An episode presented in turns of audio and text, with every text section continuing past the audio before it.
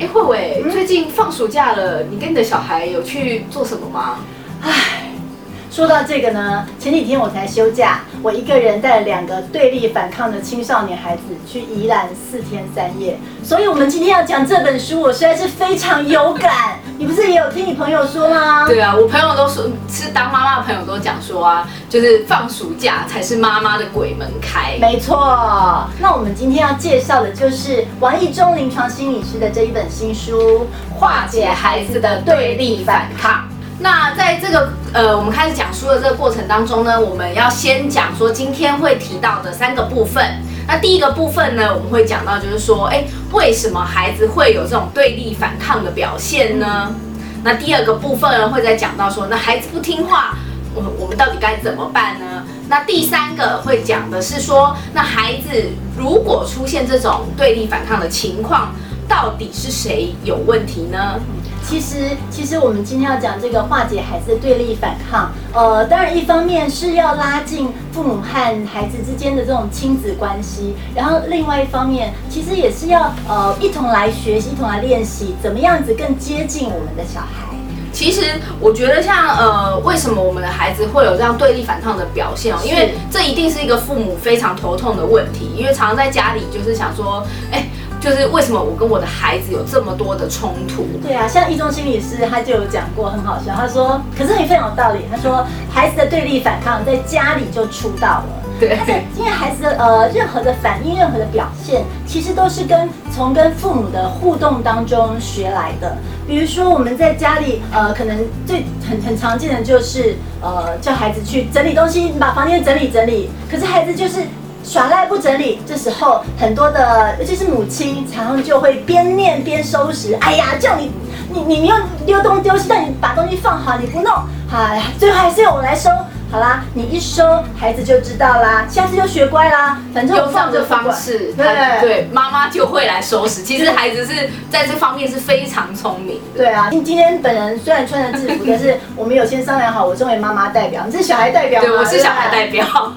对，因为我想想，如果我是一个小孩子的时候，我也是会。边吵闹边看我妈的脸色。对啊，其实所以呃，易中心女士在书里也有讲，她说小孩子是最厉害的精算师，那眼色都很精的，所以从小他其实就会呃看爸爸妈妈，就他小孩其实会一直去 try 去。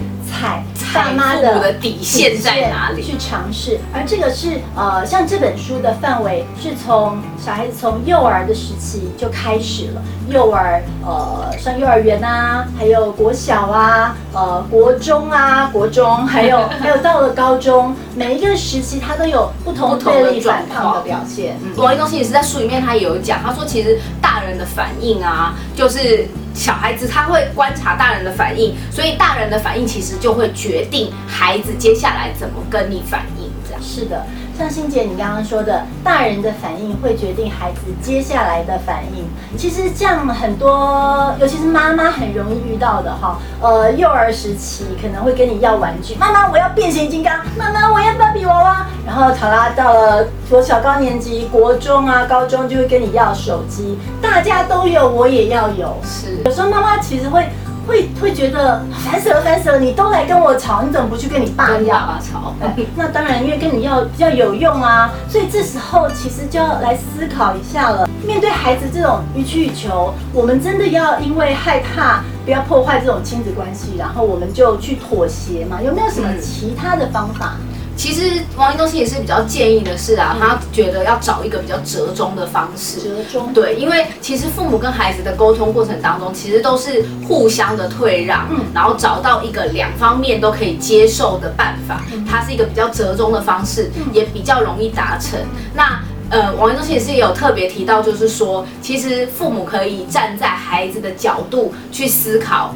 呃，为什么他想要这样的东西？哦，对，其实有些大人也会担心说啊，那我都要站在孩子的角度思考，为什么不是他站在我的角度思考？让我养小孩，对，好像很容易，对，好像会不会容易养成说，哎，小孩子就是要什么，就是我们可能就会给他什么。但其实不用担心，因为所谓的站在孩子的角度思考，其实意思是说，让你能够比较了解，就是孩子，你究竟要用什么样的方式去跟孩子沟通。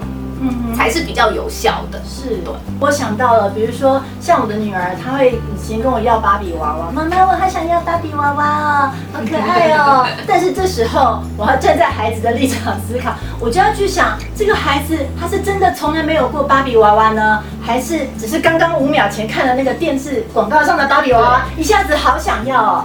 这呃，这时候我才不会被孩子的这种这种情绪表现啊，来来影响我自己。因为呃，说真的，就像一中心理师在书里面有写的哈，呃，说呃，跟孩子的之间所有的情形，其实最后的这个呃选择权、决对掌控权、决定权，都还是在我们大人的手上。我可以选择最后要不要给，还是我们大人来决定。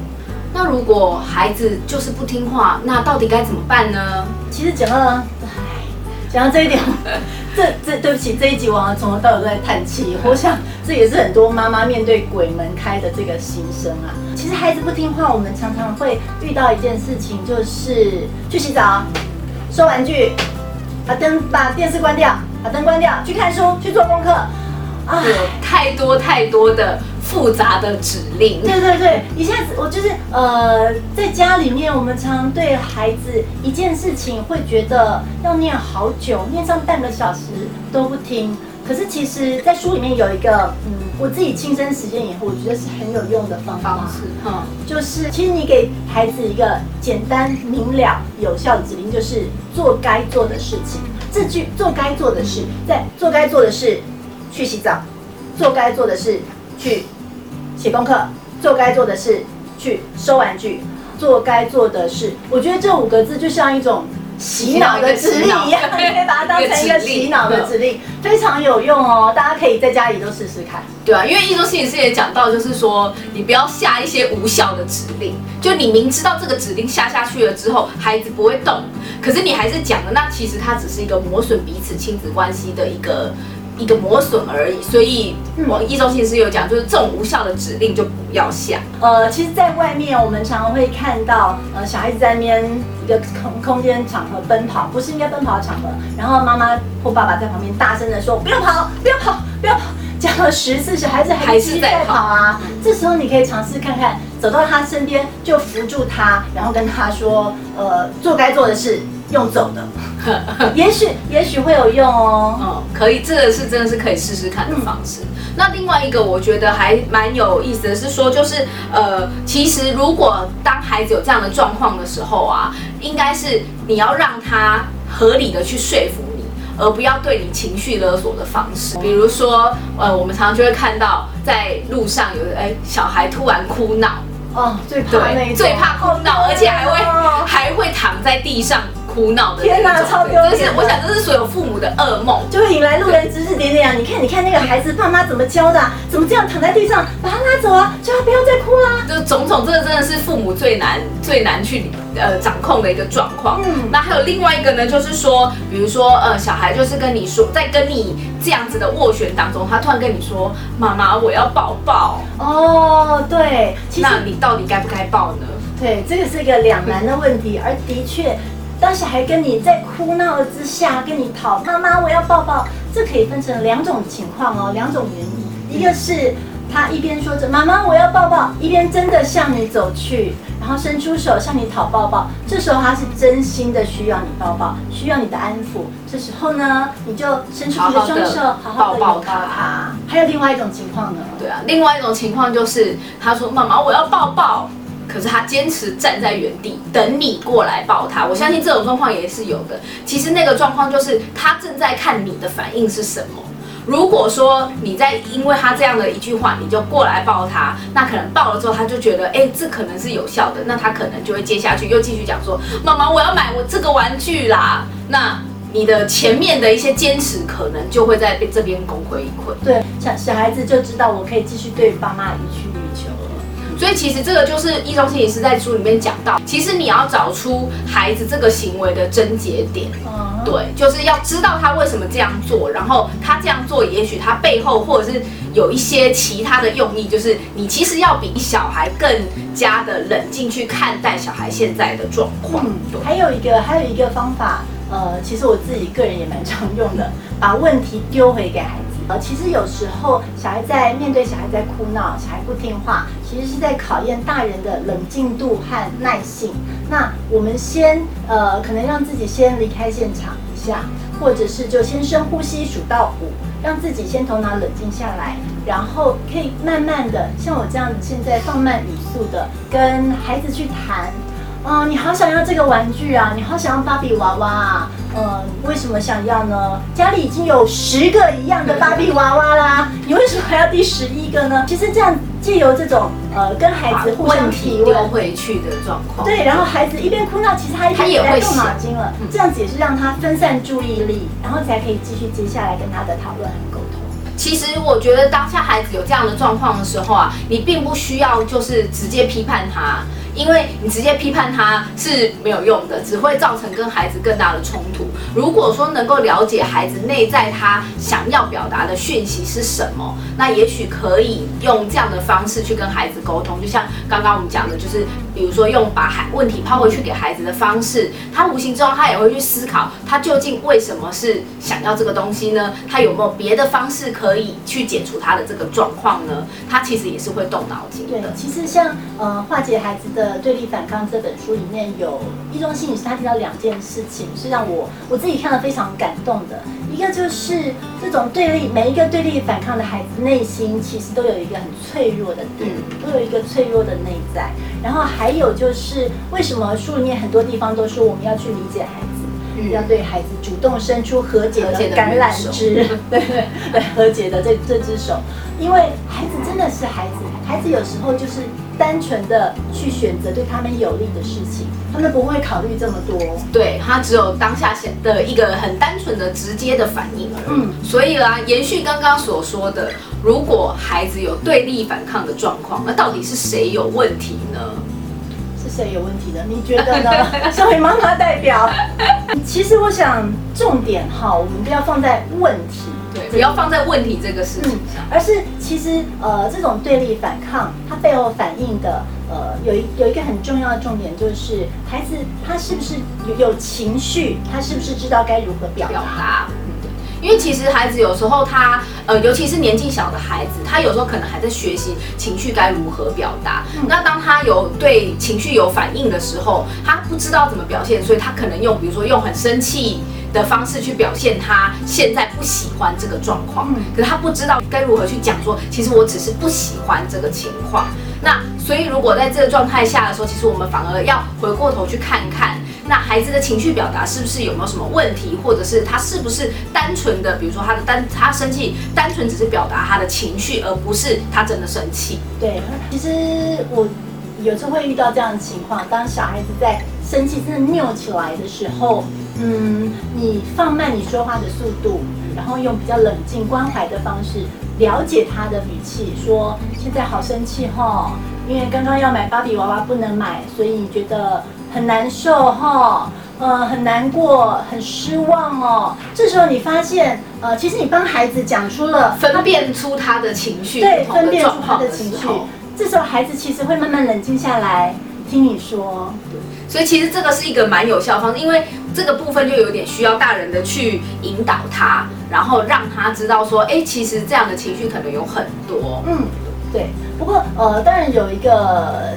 重要的就是刚刚前面有提到的，大人你自己要先能够冷静下来，是一个很重要，不然就是一一个是河东狮吼，一个是小狮子在在吼，两个在对骂，情况只会越演越烈，把你们亲子关系搞得更决裂。比如说呃，上礼拜我刚下班，下班回去跟我的女儿和儿子一起吃饭，那一见到女儿，因为我自己也很疲惫，而且又加班。一见到女儿，女儿一张臭脸，那我心里就想说，老娘刚下班就冲过来带你吃饭，你臭什么脸啊？对，好但是我先没有讲这些话哦，我就先不说话。然后一路上到了小火锅店，他就一直脸臭臭的。后来我就忍不住了，我就我就说，你现在你一直脸这么臭，是因为肚子很饿吗？他就点点头。好，这时候我就知道了，我就说，那我先不吵你。然后可是过了一下，因为一边吃饭一边聊天，他还是都是那种非常臭脸，而且回应超超呛、超冲的。然后我就又深呼吸一下，我就跟他说：“我刚下班很累，心情也不太好。那感觉你心情不太好，我不想我们起冲突，所以我先不跟你说话。”嗯。啊，就这样子冷处理，一大概过了一两分钟，我女儿开口了，就跟我说：“妈妈，其实我是怎么样怎么样。”对啊，因为其实有时候小孩不见得会当下就想要把这件事情说出来，可是你给他一点时间，他还是会觉得说啊，他能够告诉你这样。对对对，其实也是给彼此一个，呃有时候拉开一些空间，哦，对于亲子关系是一个更良性的。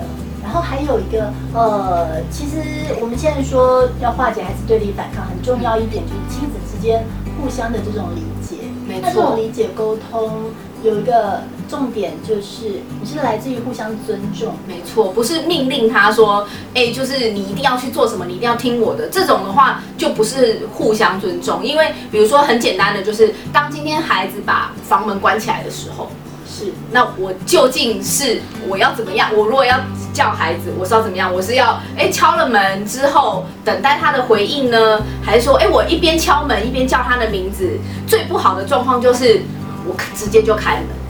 我我要自首，我之前之前都是我有敲门，但是我是敲了门以后我就直接 开门，因为这对这对小孩来说没有用，因为你这个敲门等于没有敲。对对对，但是后来我的女儿就问我说，她可不可以心情不好的时候可不可以锁门？我说为什么要锁门？我进去都会敲门啊。她说，可是你敲了门以后就直接进来啊。所以我们要多一些对孩子的尊重，比如说孩子在他的这个房间，这是他的私人空间。所以啊，我们刚刚前面讲了这么多，其实易中心也是告诉我们的就是说，我们如果不希望孩子有什么样的行为，我们自己就不要有这样的行为，也不要有这样子的情绪，让孩子的情绪其实整个是维持在一个比较相对平稳的状态，那他的情绪控管和情绪调节也会比较好一些。那今天呢，就是我们介绍这本王一中心理师的新书《化解孩子的对立反抗》。这本书呢，里面真的有非常多交战守则，希望呢能够帮助各位父母在暑假期间呢，能够减少跟孩子的冲突。谢谢大家。谢谢。